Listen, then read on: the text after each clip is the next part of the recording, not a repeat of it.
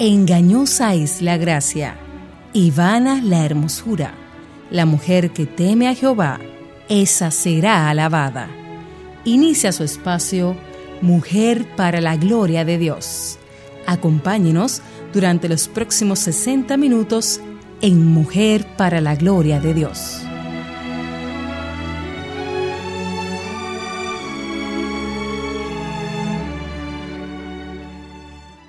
Limpiad la levadura vieja para que seáis masa nueva, así como lo sois sin levadura, porque aún Cristo, nuestra Pascua, ha sido sacrificado.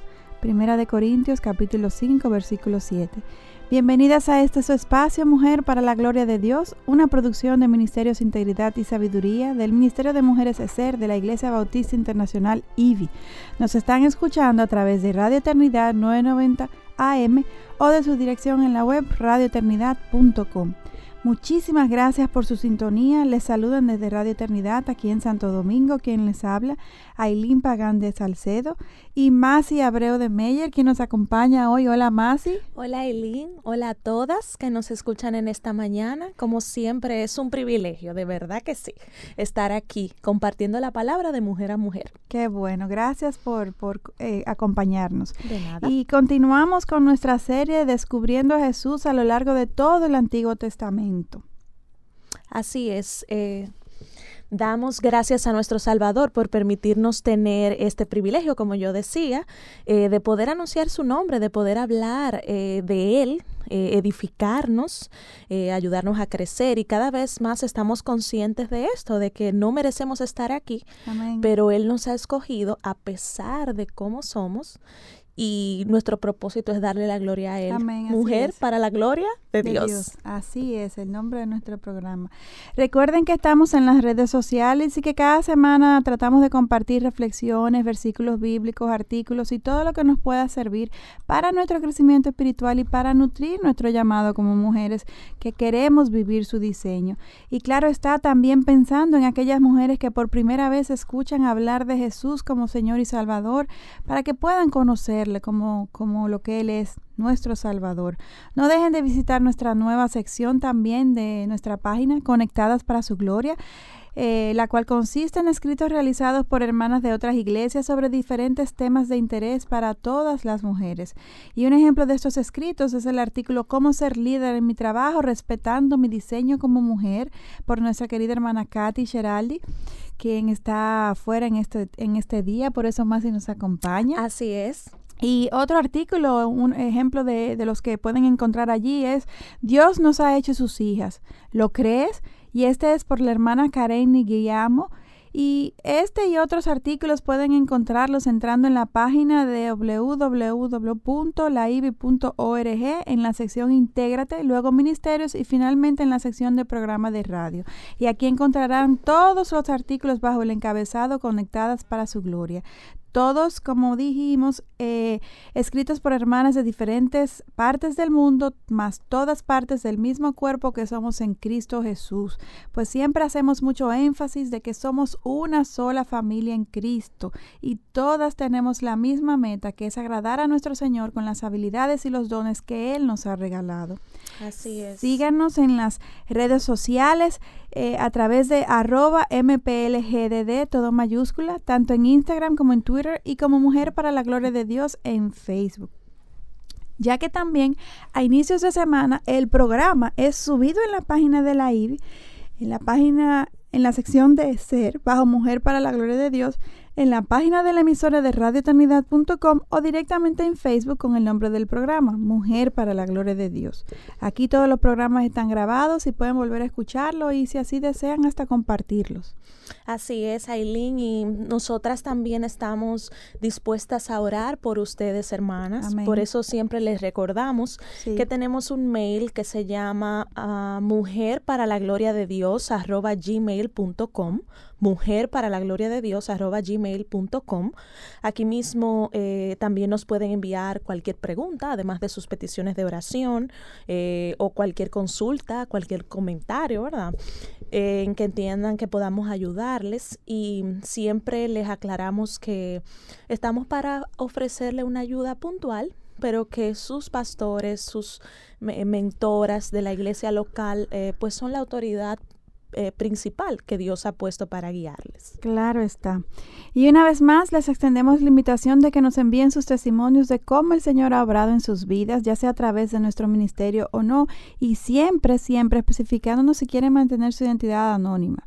Envíenlos al nuevo email mujer para la gloria de Dios gmail.com y si por casualidad lo habían enviado anteriormente a la página de Facebook o alguno de los emails antiguos, pueden por favor enviarlos a nuestro nuevo email. Estamos trabajando con estos y ya comenzamos a publicarlos en nuestra página. Poco a poco lo hemos estado sacando. Y ya para eh, entrar en, el contenido del programa de hoy sobre Jesús en medio del pan sin levadura, queremos como siempre presentarnos en, oración ante nuestro eh, Señor. Si nos acompañan en, oración todas las que nos escuchan, eh, vamos a orar. Amantísimo Padre, amantísimo Dios, en este momento te entregamos este programa, Señor, que tú nos permites por tu obrar en medio nuestro realizar. Reconocemos, Señor, que toda buena dádiva, que todo don perfecto, Señor, viene de ti. Y a ti solamente queremos glorificar Amén, a través de, de lo que vamos a compartir en este tiempo con nuestros hermanos. Ayúdanos, Señor, a ser edificadas nosotras, Señor, y todo el que escuche este, el contenido de este programa basado en tu palabra, Señor, sin tu palabra pura, sin alteración, Señor. Que podamos ver cuál es tu tu mensaje de manera personal para cada uno de nosotros, Dios, que podamos seguir siendo transformadas por el poder de tu palabra, Señor, para testificar ante un mundo que perece, que tú estás vivo y que tú eres un Dios bueno, misericordioso, que quieres tener una relación cercana con todo aquel que confiese a Jesucristo como Señor y Salvador. Gracias, Padre, porque sabemos que tú escuchas nuestras oraciones. En el nombre de Jesús oramos. Amén. Amén. La semana pasada hablamos sobre la presencia de Jesús en el día de expiación y vimos cómo Dios en su sabiduría representó a Cristo en tantas diferentes formas. Por ejemplo, eh, a través del sumo sacerdote, el cordero de la Pascua y el chivo de expiación o el becerro de expiación. Sí. Así también eh, encontramos eh, otros símbolos que apuntan a Jesús. Y queremos eh, como compartir esto eh, en esta mañana. Nunca em, está de más como revisar cada símbolo, cada historia, cada palabra, porque Dios siempre nos habla eh, de maneras diferentes. Y hoy queremos estudiar sobre la representación de Jesús a través del pan sin levadura. Tú sabes, Aileen, lo que hemos encontrado con esta serie, que siempre hay, hay algo nuevo que podemos aprender de Dios. Claro que sí. Cada vez que aprendemos algo más, pues Dios nos revela que hay todavía mucho más escondido y es que cómo podremos acabar de entender a Dios, infinito, incontenible. así es. Y también más y que, que, que, realmente Jesucristo está en cada página de la Biblia. No solamente lo encontramos en el Nuevo Testamento, Él está a lo largo de toda su palabra. Nuestro Dios que es infinito en sí mismo, en sí mismo, es infinito también en su palabra, mas por su misericordia Él solamente nos revela lo que podemos manejar en el momento, poco a poco. De esta forma no nos abrumamos, sino que nuestro apetito por conocerle más va creciendo. Así es, y, antes de comenzar con el programa, eh, queremos hacerle una recomendación. Se trata de una Biblia que los editores VIH acaban de lanzar y que encontramos que es excelente. Es una Biblia para mujeres. Sí, para nosotras, con notas y estudios eh, dirigidos eh, por mujeres y muy importante que apegadas a una sana doctrina. Eh, y nosotras queremos recomendarla mucho esta Biblia. Tiene estudio de palabras, bosquejos, bosquejo de los diferentes libros, devocionales, etc. Y si estás necesitando una Biblia, esta es una buena opción así que no te arrepentirás si la escoges. La Biblia para mujeres de VIH. Pueden entrar en la página bibliaestudiomujeres.com para revisarla y comprarla si desean. Y ya para iniciar con el contenido del programa de hoy sobre el pan sin levadura, Jesús, eh, eh, simbolizado, ¿verdad?, eh, dentro del pan sin levadura, queremos recordar que la fiesta de los panes sin levadura se celebraba durante los siete días antes de llegar a la Pascua y muchas personas piensan que las dos fiestas son partes de la misma Pascua. Sí, claro. La primera vez que leemos sobre esta fiesta es en Éxodo capítulo 12 versículos 17 al 18. Leamos. Guardaréis también la fiesta de los panes sin levadura, porque en ese mismo día saqué yo vuestros ejércitos de la tierra de Egipto. Por tanto, guardaréis este día por todas vuestras generaciones como ordenanza perpetua. En el mes primero comeréis los panes sin levadura, desde el día 14 del mes por la tarde hasta el día 21 del mes por la tarde. Lo primero que observamos aquí, al leer este texto, es que hay dos propósitos. Primero, establecer un recordatorio de lo que el Señor hizo por los judíos al sacarle de Egipto. Y segundo, eh, que está relacionado a cultivar la gratitud a Dios por este mismo evento. Y con esto nos vamos a una pausa aquí en Mujer para la Gloria de Dios. Nuestra misión es continuar difundiendo la palabra de Dios alrededor del mundo. Y para que esto sea posible, tu apoyo financiero es importante. Al ofrendar, te conviertes en un instrumento de Dios para cambiar vidas. Si estás interesado, visita nuestra página Radio Eternidad y allí encontrarás la forma de cómo contribuir para este ministerio.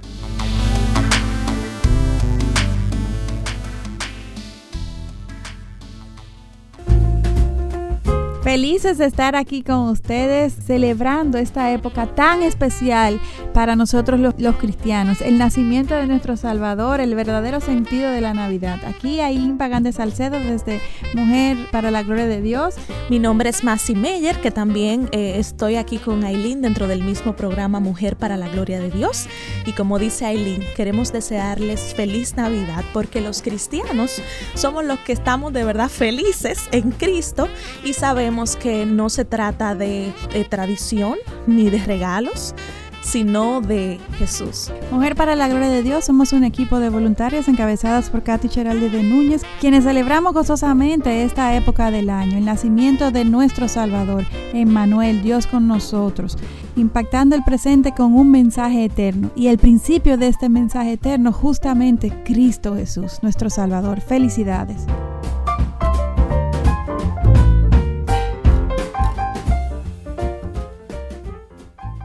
Continuamos en el día de hoy con Mujer para la Gloria de Dios en esta serie que hemos venido compartiendo en los últimos programas, encontrando a Jesús a lo largo de todo el Antiguo Testamento. Más y, como tú mencionabas anteriormente, increíble cómo hemos encontrado a Jesús en lugares en que ni nos imaginábamos, como por ejemplo en el día de hoy, en, el, en medio de la celebración del pan sin levadura. Interesante. Y es bueno resaltar que por tradición los judíos entienden que el día en que el pueblo cruzó el Mar Rojo es el último día de esta fiesta, de la fiesta de los panes sin levadura. Y realmente es hasta cuando estos fueron liberados de la dominación de los egipcios que no estaban más bajo esclavitud. Lo que encontramos interesante es que el Señor no hace las cosas a medias, sino que Él siempre termina lo que comienza. Amén. Sacar al pueblo de Egipto no era suficiente para que ellos pudieran vivir en paz y libertad, sino que ellos tenían que llegar a la tierra prometida, el lugar que el Señor había preparado para ellos. Y según Josué capítulo 5, la conquista de Jericó ocurrió durante esta misma fiesta. Y antes de continuar, quiero, como siempre aquí en Mujer para la Gloria de Dios, compartirles una pregunta que vayamos eh, respondiéndonos y que nos lleve a reflexión a lo largo del desarrollo del contenido del programa eh, de hoy. Y es si intencionalmente estamos procurando limpiar nuestras vidas de la levadura del mundo. Y justamente este programa lo hemos titulado La levadura y el pecado, porque vamos a ir viendo, mientras eh, desarrollamos este contenido, ¿Qué relación hay entre lo que es la levadura y, lo el que pecado. y el pecado? Interesante. Y más, si yo quisiera que leamos de nuevo el libro, en el libro de Levítico, el capítulo 23, los versículos del 6 al 8. El día 15 del mismo mes es la fiesta de los panes sin levadura para el Señor. Por siete días comeréis pan sin levadura. En el primer día tendréis una santa convocación. No haréis ningún trabajo servil. Y durante siete días presentaréis al Señor una ofrenda encendida. El séptimo día es santa convocación. No haréis ningún trabajo servil. Obviamente, si la fiesta duraba siete días, hay un énfasis del Señor aquí, algo que Él quiere resaltar. Recuerden que el número 7 siempre tiene una connotación eh, en, la, en, la, Biblia. La primera vez, exactamente, la primera vez eh, que, en que tomaron el pan sin levadura, sabemos que fue porque los judíos no podían hacer el pan de manera normal porque su salida de Egipto era urgente. Recuerden que tenían que tener los zapatos puestos, su, su bulto en la espalda y listo para salir en cualquier momento. Y esto lo podemos ver en Deuteronomio capítulo 16, versículo 3. Y por ende, no tenían el tiempo requerido para que la levadura creciera, para que la levadura hiciera crecer la masa del pan. Sin embargo, como el Señor les instruyó a continuar haciendo este ritual anualmente, estamos interesadas en indagar el significado del pan sin levadura, porque ya no es un asunto de tiempo, sino de un mensaje que Dios quiere transmitir a través de realizar el pan sin la levadura. Así es, em, estamos descubriendo el significado de este símbolo. Sabemos que la levadura es un hongo compuesto de una sola célula que produce fermentación o descomposición de la masa mientras eh, va consumiendo el alimento y ésta se multiplica tan rápidamente que penetra toda la masa y es una excelente analogía de lo que es el pecado en nuestras vidas, de lo que hace el pecado en nuestras vidas. Por esto es que cuando en la Biblia encontramos la palabra levadura es casi siempre en referencia al pecado. Escuchemos a Pablo corrigiendo a la iglesia en Corintios en la primera carta, capítulo 5, versículo 6. Vuestra jactancia no es buena ¿No sabéis que un poco de levadura fermenta toda la masa? Hay otras prácticas que toman lugar en esta fiesta del pan sin levadura. En Segunda de Crónicas, capítulo 29 al 31, se puede leer de una de estas, en donde el rey Ezequías llamó al pueblo y al sacerdocio al arrepentimiento porque habían olvidado al Señor y hasta habían abandonado los rituales y la alabanza en el tabernáculo. Vamos a leer en capítulo 29, 6 al 7 porque nuestros padres han sido infieles y han hecho lo malo ante los ojos del Señor nuestro Dios. Le han abandonado, han apartado sus rostros de la morada del Señor y le han vuelto las espaldas. También han cerrado las puertas del pórtico y han apagado las lámparas y no han quemado incienso, ni ofrecido holocaustos en el lugar santo al Dios de Israel. Entonces los sacerdotes se santificaron y luego limpiaron el templo. Y cuando terminaron, leemos en el capítulo 30, verso 1, entonces Ezequías envió aviso por todo Israel y Judá y también escribió cartas a Efraín y a Manasés para que vinieran a la casa del Señor en Jerusalén a fin de celebrar la Pascua al Señor Dios de Israel. Si celebraron la Pascua cuando terminaron, ¿en qué momento limpiaron el templo y sus vidas? En la fiesta del pan sin levadura, que es la que estamos, eh, sobre la que estamos hablando en el programa de hoy. No es de sorprenderse que el arrepentimiento del rey, de los levitas y del pueblo entero ocurriera durante esta fiesta, con la connotación al pecado que hace la Biblia con respecto a la levadura. Y más, si podemos leer o, eh, de otro acontecimiento similar a este en el mismo libro de Segunda de Crónicas, en los capítulos 34 y 35, donde el rey Josías dice, empezó a purificar a Judá y a Jerusalén de los lugares altos, de las aceras, de las imágenes talladas y de las imágenes fundidas. Eh, en el versículo en 34, eh, capítulo 34, versículo 3. Y el versículo 5 nos dice que él purificó a Judá y a Jerusalén, y en el versículo 8 leemos que él envió a algunos para que repararan la casa del Señor su Dios. ¿Y cuándo esto fue hecho? Nos podemos preguntar. Bueno, no nos sorprendamos al leer en el capítulo 35, versículos 17 al 18, lo que dice, y es, y los hijos de Israel que estaban presentes celebraron la Pascua en ese tiempo, y la fiesta de los panes sin levadura por siete días. No se había celebrado una Pascua como esta en Israel desde los días del profeta Samuel. Tampoco ninguno de los reyes de Israel había celebrado una Pascua como la que celebró Josías con los sacerdotes, los levitas y todos los de Judá en Israel, e Israel que estaban presentes y los habitantes de Jerusalén. O sea que este rey trató de restablecer, restituir eh, eh, la celebración, la importancia de la celebración de esta fiesta. Así es, sí, en los libros de Moisés encontramos 32 referencias, eh, es decir, en el Pentateuco, los cinco primeros libros, eh, encontramos 32 referencias que instruyen a, no utilizar la levadura en las prácticas religiosas. Casi toda ofrenda al Señor tenía que ser sin levadura. Así es. Simbolizando la extirpación del pecado de nuestras vidas. Entonces aquí podemos ver por qué hemos titulado este, este eh, programa El pecado la levadura y el pecado, porque ya estamos viendo la relación que hay, lo que el símbolo, el símbolo exactamente eh, que hace la Biblia, la levadura representa el pecado. Así es. Y mm, el hecho de que los panes fueran sin levadura eh, tenía que ver con la extirpación del pecado de nuestras vidas, porque nuestro Dios santo busca que, que seamos santos como Él. Dios no cambia. Y hay varios pasajes aludiendo a esto en el Nuevo Testamento. Es decir, no es solo una práctica eh, del Antiguo Testamento, sino que, que su, tipo, su antitipo está en el Nuevo Testamento. Por ejemplo, Mateo 16, del 11 al 12, muestra a Cristo hablando sobre las falsas enseñanzas de los fariseos y saduceos. Escuchemos. ¿Cómo es que no entienden que no les hablé de los panes? Pero guárdense de la levadura de los fariseos y saduceos. Entonces entendieron que no les había dicho que se guardaran de la levadura de los panes, sino de la enseñanza de los fariseos y saduceos. Eso es Jesús hablando con los discípulos. Exacto. Y hay otro pasaje en donde Jesús hace referencia a los fariseos. Vemos en Lucas capítulo 11 versículos del 53 al 54. Cuando salió de allí, los escribas y los fariseos comenzaron a acosarle en gran manera y a interrogarle minuciosamente sobre muchas cosas, tramando contra él para atraparle en algo que dijera. Y leemos en el capítulo 12.1, en estas circunstancias, cuando una multitud de miles y miles se había reunido, tanto que se atropellaban unos a otros, Jesús comenzó a decir primeramente a sus discípulos, guardaos de la levadura de los fariseos, que es la hipocresía. Wow, qué fuerte. Ay, sí. Y vemos de nuevo en Primera de Corintios 5 del 6 al 8 donde la iglesia estaba tolerando la inmoralidad. Y Pablo dice, "Su jactancia no es buena.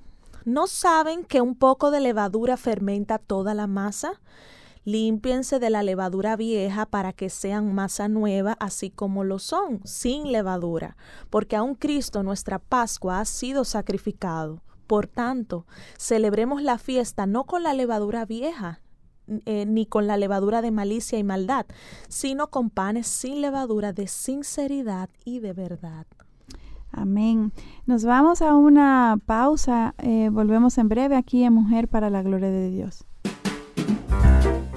Bendiciones hermanos, les habla el pastor Rafael Alcántara junto a Manauri Chávez, queriendo desearles una feliz Navidad y que en este nuevo año eh, el Señor Jesucristo sea glorificado en la vida de cada uno de ustedes. Nuestro programa Panorama Teológico le place saludar en esta Navidad, recordar el nacimiento de nuestro Señor Jesucristo y desearles un feliz fin de año, que la paz de nuestro Dios esté con ustedes. Amén.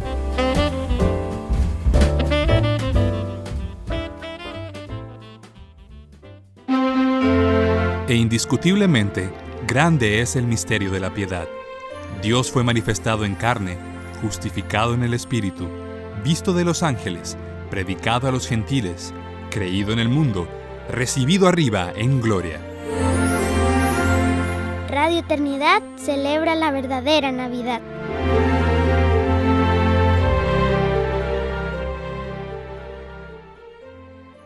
Continuamos en Mujer para la Gloria de Dios, eh, descubriendo a Jesús a través de eh, esta celebración de la fiesta del pan sin levadura. Así y, es. Y descubriendo cuál, cuál es la relación que hay entre la levadura y el pecado. Y al descubrirlo, entonces, cuestionarnos si nosotras estamos siendo intencionales al limpiar nuestras vidas de la levadura del mundo. Así es, Aileen. Dios en todo tiempo busca la santidad de su pueblo. Y como más, si tú acababas, eh, eh, acababas de leer en Primera de Corintios 5, esto es lo que Dios estaba eh, indicándoles. Pablo les decía que estar sin levadura era andar en sinceridad y verdad, no en inmoralidades sexuales, que es un, uno de tantos pecados que, que, podemos tener nosotras. O sea que él, él, les advertía a la iglesia y a nosotros también a través de Pablo. Amén. Que es por nuestra naturaleza pecaminosa, con nuestros corazones engañosos y mentes todavía entenebrecidas en ciertas áreas, cuando damos paso, aunque sea a un pecadito, o sea, aunque si dejamos un chin de, pecado, de levadura, vamos a decir, en, nuestra vida, en nuestro pensamiento, esto poco a poco filtrará y afectará nuestro caminar con el Señor. Y eventualmente esto lo, se traducirá eh, y tendrá un impacto en nuestra familia, en nuestra iglesia y hasta en nuestra nación. Y eventualmente nos volverá al yugo de la esclavitud del pecado, como escuchamos en Romanos capítulo 6, versículos 16.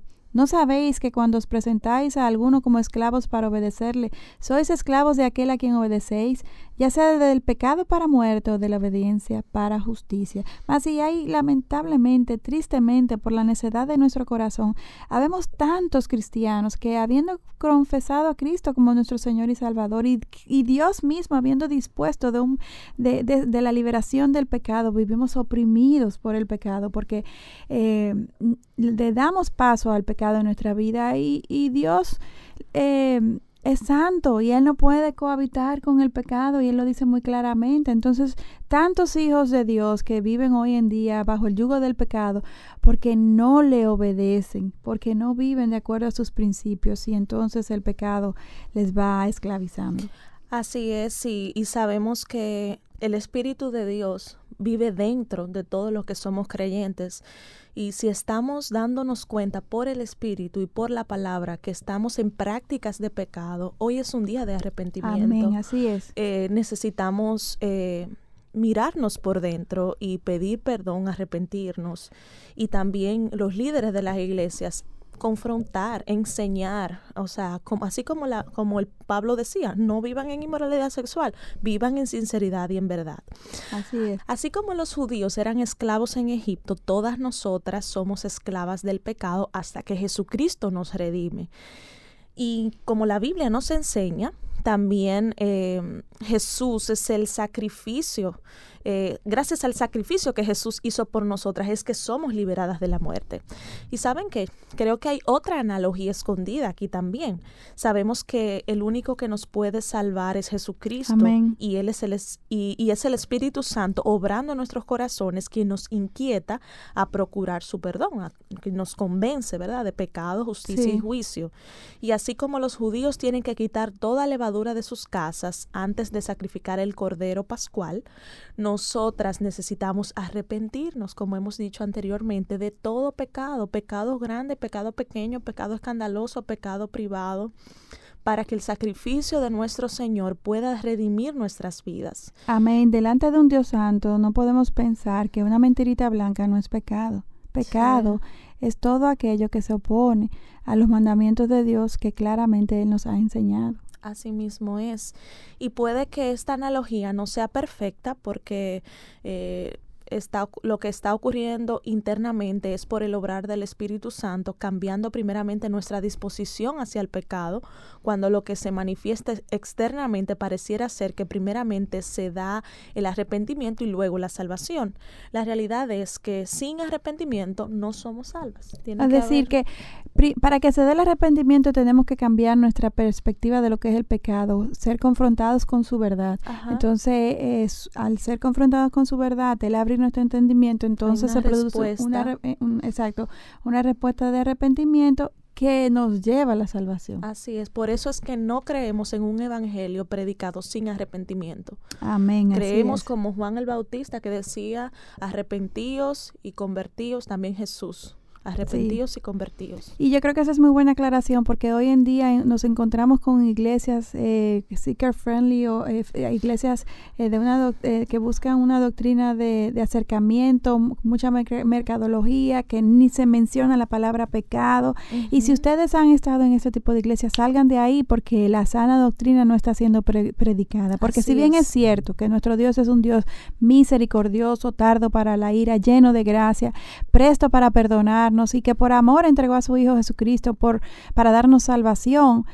eh, solamente por medio de, la de reconocer que somos pecadores y del arrepentimiento de este pecado es que entonces podemos tener salvación y vida eterna. Y la Biblia de principio a fin constantemente nos, nos indica, nos lleva a que vengamos eh, delante del Señor, eh, reconociendo nuestros pecados, eh, reflexionando, indagando y redimiendo nuestros, nuestras vidas para que el Señor nos vaya santificando. Amén. Así es, amén, amén, amén. Más, y creo ver otra analogía escondida aquí. Recordamos la razón inicial por la que los judíos fueron a Egipto. El pueblo judío tuvo ciclos repetitivos en donde se adentraban en adorar otros dioses, quedaban esclavizados por su pecado, luego se arrepentían y rogaban al Señor por su perdón. Él entonces enviaba a un redentor, quien los liberaba, y esos volvían a prometerle al Señor serles fiel y seguir sus mandamientos. Era todo un ciclo que se daba. Sin embargo, poco tiempo después, el pueblo comenzaba otra vez a pecar nueva vez, a darle paso a otros dioses, a, desviarse de, lo que Dios, de los mandamientos de Dios, y comenzaba a repetirse, eh, se iniciaba otra vez e, este nuevo ciclo o espiral descendente de, pecado. Los hermanos de José fueron a Egipto para comprar comida porque había una hambruna en donde esos, estos vivían, como consecuencia de perder la bendición del Señor por sus pecados. Así es. Cuando llegaron a Egipto, encuentran que el hermano que ellos habían vendido era justamente la mano derecha del rey y ellos fueron entonces invitados a vivir en Egipto, no como los esclavos, sino como la familia del honorable José. Y el rey entonces les recibió regalándole tierra y ganado para que pudieran vivir allí. Eso no es exactamente como el pecado nos engaña. Al principio parece placentero, inofensivo o e increíblemente puede hasta parecer una bendición. Sin embargo, eventualmente quedamos esclavizados. Es decir, que el pueblo de, José fue recibido en un principio con, bombos y platillos eh, de una manera muy honrosa, pero poco a poco eh, ellos se dejaron envolver por la cultura eh, egipcia, ellos eh, adoptaron prácticas de la cultura egipcia y, eventualmente quedaron esclavizados, no, no solamente en, términos físicos, o la esclavitud bajo el yugo de los egipcios, sino también en cuanto a, su fidelidad, exacto, y su fidelidad al, Dios al Dios verdadero cuánta verdad hay en lo que tú dices, Aileen. Y es lo mismo que nos pasa a nosotras, porque sabemos que no somos del mundo, pero estamos en el mundo. Pablo dice que no nos conformemos al mundo, que no tomemos el molde del mundo, pero cuando no estamos intencionalmente eh, em, evitando tomar el molde del mundo, entonces nos encontramos eh, usando las formas del mundo, pensando que es el mundo que tiene que decir cómo yo me he visto, cómo yo crío a mis hijos, cómo yo compro. ¿Cuáles son prioridades? ¿Cuáles son las prioridades? Cómo, ¿Cómo busco pareja? Y no, nosotras somos las que tenemos la verdad, el pueblo de Dios. Nosotros somos los que tenemos que decirle a los perdidos cómo es que se vive de una manera justa y piadosa. Así que que el Señor nos guarde y nos dé antenitas, nos dé... Eh, esa sabiduría para no conformarnos al mundo. Amén. Y antes de tomar cualquier decisión, eh, nosotras tenemos que ir al único sabio Dios, porque nosotras somos simples, nosotras no nos la sabemos todas, somos como las ovejas, torpes. Y necesitamos ir a Él en oración, en lectura de su palabra, en consejería de hermanos piadosos, pastores piadosos, y obedecer, porque eso es clave, no solo saber, sino obedecer sus mandamientos, aunque nos parezcan ilógicos en el momento, o aunque los que no son de Cristo hasta se burlan de nosotros, porque no, no entienden. no entienden. El hecho de que Dios les exigiera a los judíos tener esta celebración anualmente era un recordatorio de que necesitaban apartarse del pecado. Estamos hablando de la fiesta de los panes sin levadura. Necesitaban apartarse del pecado y arrepentirse y esto no es diferente para con nosotras. Somos igualmente pecadoras, igual que el pueblo del Antiguo Testamento. Hay algunas diferencias en cuanto a la forma, sin embargo, el arrepentirse y apartarse del pecado no es una diferencia de estos. Igual de igual manera, nosotras tenemos ese punto en común. Recordamos que el sacerdocio de los levitas fue anulado porque el sacrificio de nuestro sumo sacerdote Jesucristo fue aceptado por Dios Padre una vez y para siempre. Entonces, hoy día, ¿quiénes son los sacerdotes para el cristiano, Aileen? Y con esta pregunta nos vamos a una pausa aquí en Mujer para la Gloria de Dios en el día de hoy, la levadura y el pecado. ¿Intencionalmente procuras limpiar tu vida de la levadura del mundo? Reflexione en esta pregunta y volvemos en breve. En una noche, sobre un pesebre, nació el Salvador, el único que podía salvarnos, salvarnos de nuestros pecados. Salvarnos de nuestros pecados. Acostado en un pesebre, rodeado de gloria, el Señor nos ha manifestado. Que ha nacido el Salvador. Emanuel. Emanuel, Dios, con, nosotros. Radio Eternidad celebra la verdadera Navidad.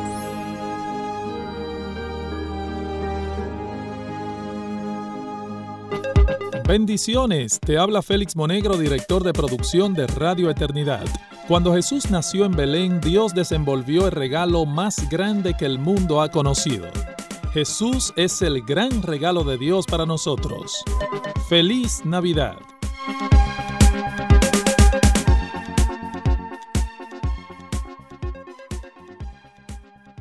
Continuamos aquí en Mujer para la Gloria de Dios. Antes de irnos a la pausa, más si tú nos co- compartías una, una pregunta que si nos la pudieras repetir sería excelente. Claro que sí, estábamos hablando de que ya no necesitamos sacerdotes hoy, No. eh, como el pueblo de Israel, sí, porque tenemos al sumo sacerdote Jesús. amén. Pero, ¿será posible que hayan sacerdotes hoy?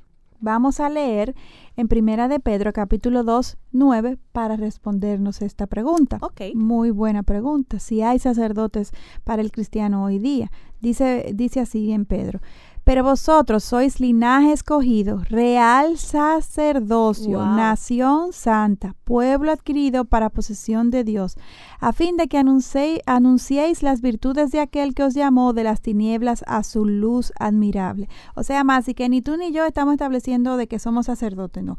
La misma Biblia, en Primera de Pedro 2.9, dice que nosotros los escogidos, las, los hijos de Dios, los cristianos, somos real sacerdocio, nación santa, pueblo adquirido para posesión de Dios. Amén. No solo sacerdotes o sacerdotisas, sino real sacerdocio. Y lo que quiere decir eso de sacerdote, lo que pasa es que en el Antiguo Testamento el sacerdote era la persona que comunicaba al pueblo con. Dios, lo conectaba, ofrecía los inciensos, inciensos que como la, las oraciones de nosotros hoy. Y no digas más. Si quieren aprender más acerca de quiénes son los sacerdotes, pueden escuchar nuestro programa anterior en donde explicamos muy bien cuál era el rol del sacerdote, qué hacía, cómo era este el, el, el mediador entre Dios y su pueblo. Así es, y somos nosotras mismas, eh, por tanto, las que debemos arrepentirnos, apartarnos y limpiarnos continuamente del pecado, porque somos sacerdotes, sacerdotisas. Exactamente. Todos los días, y no solamente en la Pascua, había todo un ritual de limpieza para los sacerdotes. Y es lo que se requiere de nosotras también, porque estamos ofreciendo eh, incienso, adoración, oración a un Dios santo, Amén. santo, santo. Y al tener eh, entrada ante su presencia, la presencia de nuestro Dios, debemos interceder también por aquellos a nuestro alrededor, como hacían los sacerdotes, tanto por nuestros hermanos en la fe como por aquellos que no conocen a Jesús como su Salvador, nuestros vecinos, nuestros compañeros de, de labores, Familiares. familiares y todo el que el Señor nos ponga en el camino. El mismo Pedro nos dice en Primera de Pedro 3:15, santifiquen a Cristo como Señor en sus corazones, estando siempre preparados para presentar defensa ante todo aquel que les demande razón de la esperanza que hay en ustedes. Y así como los sacerdotes del Antiguo Testamento necesitaban limpiarse y pedir perdón por sus pecados antes de entrar en la presencia del Señor, nosotras también tenemos que vivir en comunión continua con el Señor para que Él nos use, porque no es que vamos a entrar a su presencia, es que vivimos en su presencia. Entonces es continuo, es continuo. Eh, sabemos que no vamos a dejar de pecar, pero me di cuenta que ofendí a Aileen. O sea, yo no voy a esperar de que, que nos veamos el lunes que viene. No, Aileen, perdóname. Dios, Exacto. perdóname. Y arreglar cuentas rápido, porque vivimos en presencia del Señor. Así es. Y ya no tenemos que temer eh, a la muerte física como los sacerdotes, que podían morir instantáneamente Sí. cuando eh, eh, Tenían pecado no confeso del- y entraban ante la presencia de Dios. Exacto. o a que el Señor eh, no acepte nuestro sacrificio y, y- y deje de usarnos en la obra. Sí puede darse eh, que por nuestro pecado nuestro testimonio se afecte. Y eso cuesta restablecerlo. Claro que, claro que sí. Cuesta bastante. Y, y la liberación de los judíos de, de Egipto simboliza la liberación que el Señor hizo en nuestra vida del pecado, como leemos en Romanos capítulo 6, versículos 17 al 18. Pero gracias a Dios que aunque erais esclavos del pecado, os hicisteis obedientes de corazón a aquella forma de doctrina en la que fuisteis entregados, y habiendo sido libertados del pecado, os habéis hecho siervos de la justicia. Nota que somos siervos de la justicia. O sea, no lo, pueden evidenciar que ya eh, no somos esclavos, sino que somos siervos de la justicia. Ya no vivimos sirviendo al mundo, sino que se supone que como cristianos vivimos sirviendo al Señor. Amén. Ahora quiero que cambiemos un poco de carril y veamos a Jesús como el pan sin levadura. Lo más obvio es que si la levadura representa al pecado, Jesús es el único que vivió una vida perfecta sin presencia de levadura, sin pecado, el único hombre sin pecado. Sí. Y si la ausencia de levadura significa pureza y verdad, Jesús también cumplió con esto. Él mismo dijo en Juan 14, 6, Yo soy el camino y la verdad y la vida. Una de las costumbres al iniciar la celebración de la fiesta era que los judíos eh, traían al templo algunos de sus granos, las primicias de la cosecha, para ofrecerlo como sacrificio. Sí. Esto significaba que ellos confiaban al Señor el resto de La su- cosecha. su cosecha. Ajá. Si Cristo es nuestro pan sin levadura, cuando Él fue enterrado en la tumba, Él estaba confiando en el Padre por la cosecha que habría de ocurrir.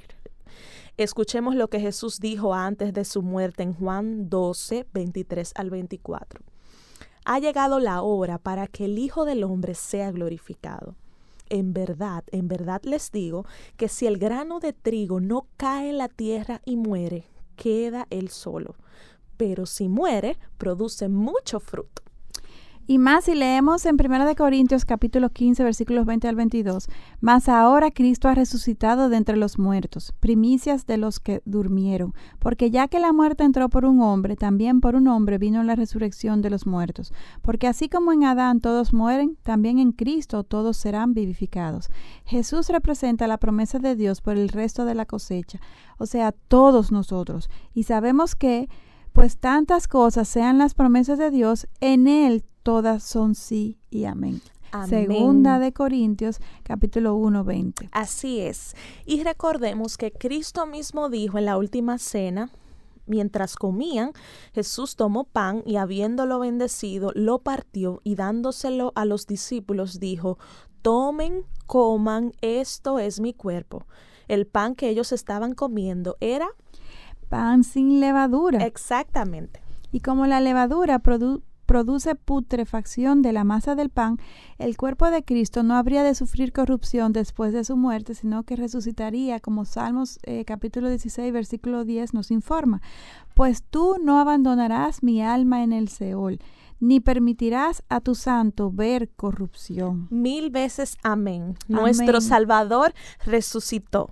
Amén. ¿Y, Y nos- cuántos detalles, eh, Masi? Porque mira, mira la, la conexión que, que podemos ver aquí, que es un dato sutil, pero no, deja, no debe pasar desapercibido. En la última cena, ¿qué fue lo último que, que entró al, al, a- al cuerpo de Jesús? Un pan que no iba de- a descomponerse. O sea, que, que su, su cuerpo iba a estar intacto, sin ningún signo ni señal de pecado. putrefacción, de pecado. Así es. Y esa resurrección eh, em, tan gloriosa es lo que tiene nuestra fe basada, fundamentada, Amén. de que nosotras resucitaremos y que ahora estamos luchando con el pecado. Porque la presencia del pecado no ha sido erradicada de nosotras, aunque sí el poder del pecado. Amén. Pero hay un día que yo no sé si es hoy o será mañana, que el pecado jamás va a tener eh, presencia en nosotras, porque al igual que nuestro Salvador, seremos como panes sin levadura, cuerpos glorificados, personas sin pecado, y gloria a Dios por eso. Hay otro acontecimiento que toma lugar como parte de la Pascua y que tiene una analogía con el limpiar eh, la casa de toda la levadura. Vamos a leer en Éxodo 12:15. Siete días comerás panes sin levadura. Además, desde el primer día quitarás toda levadura de sus casas, porque cualquiera que coma algo leudado desde el primer día hasta el séptimo, esa persona será cortada de Israel. Pudiéramos preguntarnos al leer este texto si Jesús hizo esto. Y quiero responderles que sí, estamos seguras de que Jesús completó con todas las ordenanzas cuando caminó en la tierra. Amén. Y hay una en especial que quiero leer ahora, Juan 2, 13 al 17. Aileen, si tú la pudieras leer, por favor. Claro que sí. Dice así, la Pascua de los judíos estaba cerca y Jesús subió a Jerusalén y encontró en el templo a los que vendían bueyes, ovejas y palomas y a los que cambiaban dinero allí sentados. Y haciendo un azote de cuerdas echó a todos fuera del templo, con las ovejas y los bueyes, desparramó las monedas de los cambistas y volcó las mesas, y dijo a los que vendían palomas, Quitad esto de aquí, no hagáis de la casa de mi padre una casa de comercio. Sus discípulos se acordaron de que estaba escrito, el celo por tu casa me consumirá. ¿Se nota cuándo esto ocurrió? El versículo 13 dice, la Pascua, la Pascua de los judíos estaba cerca, o sea que fue justo antes de que se celebrara la Pascua. Ok, esto no ocurrió cerca a su muerte, sino temprano en su ministerio. Y como nosotras no somos judías, sino dominicanas, y ustedes de diversos países, ¿verdad? Eh, no podemos o pudiéramos pasar eh, desapercibido este tema. Ah, cuando los judíos limpiaron sus casas para quitar la levadura, porque para nosotras no tiene mucho significado, no es una costumbre cultural. Aunque estoy segura de que para los judíos piadosos sí ellos eh, notaron el significado, sí llamó su atención este significado. Claro, este justamente que Dios limpiara el que Jesús limpiara el templo en este momento. Más y esta no fue la única vez en que Jesús limpió el templo. Para ubicarnos un poquito justo después de que Jesús entró con el pollino a Jerusalén, leemos en Mateo capítulo 21 versículos del 10 al 13, cuando él entró en Jerusalén, toda la ciudad se agitó y decían, ¿quién es este? Y las multitudes contestaban, este es el profeta Jesús de Nazaret de Galilea.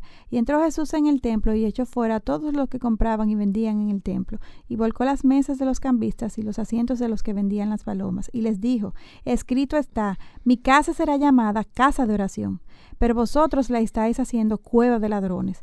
Y esto es aún más significativo, más y porque como dijimos en el programa del, del, Cordero, esto fue cuando los judíos, sin darse cuenta, acababan de elegirle a él como el Cordero de la Pascua. Y a él, como el sumo sacerdote, le tocaba consagrar el templo, limpiar el templo.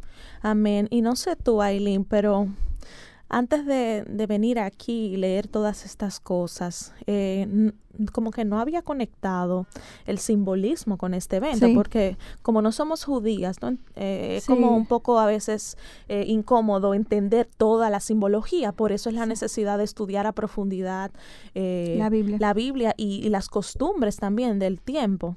No hay duda de que la Biblia entera es la historia de Jesús y que le podemos encontrar en cada página, como tú decías al inicio, y en formas más profundas de lo que pudiéramos imaginar.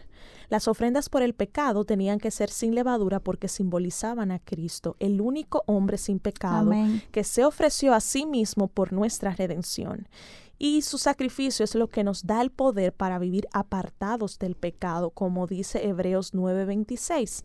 De otra manera, le hubiera sido necesario sufrir muchas veces desde la fundación del mundo, pero ahora, una sola vez en la consumación de los siglos, se ha manifestado para destruir el pecado por el sacrificio de sí mismo. Cuando los judíos hacían pan con levadura, ellos guardaban un poquito de la masa fermentada y le añadían a la nueva masa de harina que estaban haciendo y así se producía la fermentación de la nueva masa. Entonces el pan necesitaba de algo externo para producir este proceso. Sin embargo, el pan sin levadura no necesitaba que le fuera añadido algo del pasado, algo viejo. Era una masa totalmente nueva representando así una rotura con el castigo dado como consecuencia por el pecado que se introdujo con Adán y Eva, eh, eh, conectando la simbología.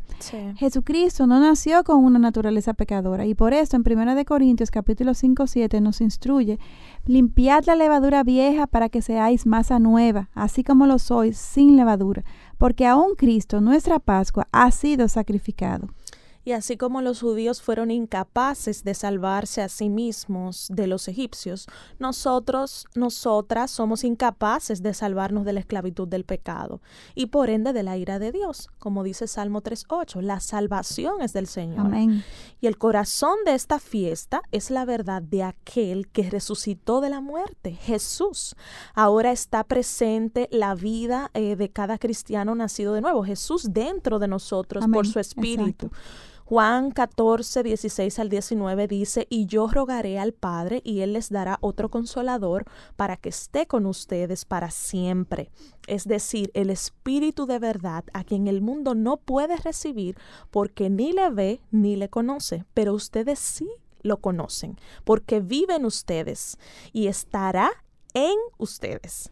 No los dejaré huérfanos, vendré a ustedes un poco más de tiempo y el mundo no me verá más, pero ustedes me verán, porque yo vivo, ustedes también vivirán. El pan sin levadura, es decir, Jesús, no nos dejó vulnerables ante el pecado, ante el poder de Satanás, sino que nos dejó protegidas con el entrenador dentro de nosotras. Nuestro ayudador. El Espíritu Santo viviendo en nosotras, no solo con nosotras, sino dentro de nosotras. Y ahora que el Espíritu Santo vive en nosotras, podemos decir, con Cristo he sido crucificado, y ya no soy yo el que vive, sino que Cristo vive en mí. Y la vida que ahora vivo en la carne, la vivo por fe en el Hijo de Dios, el cual me amó y se entregó a sí mismo por mí. Gálatas capítulo 2, 20. Amén. Y como la levadura del mundo nos corrompe silenciosamente de una manera muy sutil y, paulatinamente, el Espíritu Santo es la levadura de Cristo que nos cambia. Y a través de compartir el Evangelio con otros, Él cambia el mundo. El Espíritu Santo es este agente externo que nos hace crecer, así como la levadura en el pan que produce el cambio en el pan. Ahora bien, había una fiesta judía en donde se traía pan con levadura al templo, la fiesta de Pentecostés. Leamos en Levítico 23, 17. Traerán de sus moradas dos panes para ofrenda mecida hechos de dos décimas de un efa, serán de flor de harina, amasados con levadura, como primeros frutos al Señor. Esta fiesta que se llama la Shavuot en hebreo o Pentecostés en griego fue una celebración de los primeros frutos de la siega del trigo. Y es interesante que por tradición los judíos la celebran como el día en que Dios les dio la Torah, la ley. Y aunque esto no lo encontramos en la Biblia, sin embargo, es interesante porque sabemos que la única cosa que nos puede cambiar es la palabra de Dios, la Torah, la ley. Sí, así es. Y es justo el Espíritu Santo que nos cambia a través de la palabra. Es increíble cómo vemos a Cristo en todas las historias de la Biblia, aun en sitios en que no lo esperábamos encontrar. Él es omnipresente y no solamente en el mundo, sino aún en medio de su palabra. Así es. Aileen, ya no tenemos tiempo para más. Ya hasta aquí pudimos hasta llegar. Aquí llegamos por la gracia de Dios y las invitamos, amadas hermanas, a no dejar eh, de sintonizarnos en nuestro próximo programa, en donde seguiremos compartiendo los encuentros de Jesús en el Antiguo Testamento y específicamente hablaremos del tema en la cena de la Pascua, así que no se lo pierdan. Y recuerden que necesitamos de sus oraciones para seguir llevando el mensaje del Evangelio para edificación de su pueblo. Oremos por el programa Mujer para la Gloria de Dios y toda la programación de Radio Eternidad. Ya saben que pueden seguirnos en Twitter e Instagram escribiendo a arroba mplg de todo mayúscula y en Facebook, Mujer para la Gloria de Dios. Así es, les esperamos en nuestro próximo encuentro Dios delante aquí en Radio Eternidad, impactando el presente con un mensaje eterno. Bye Hasta la próxima, gracias por su sintonía. Bendiciones. Hasta aquí su espacio, Mujer para la Gloria de Dios. Gracias por acompañarnos. Les esperamos el próximo sábado en Mujer para la Gloria de Dios. Este programa es producido en los estudios de Radio Eternidad. Si quieres escuchar más contenido de nuestros programas, te invitamos a visitar nuestra página web radioeternidad.org. También puedes descargar y compartir nuestras diferentes aplicaciones para iPhone, Android, iPad y iOS.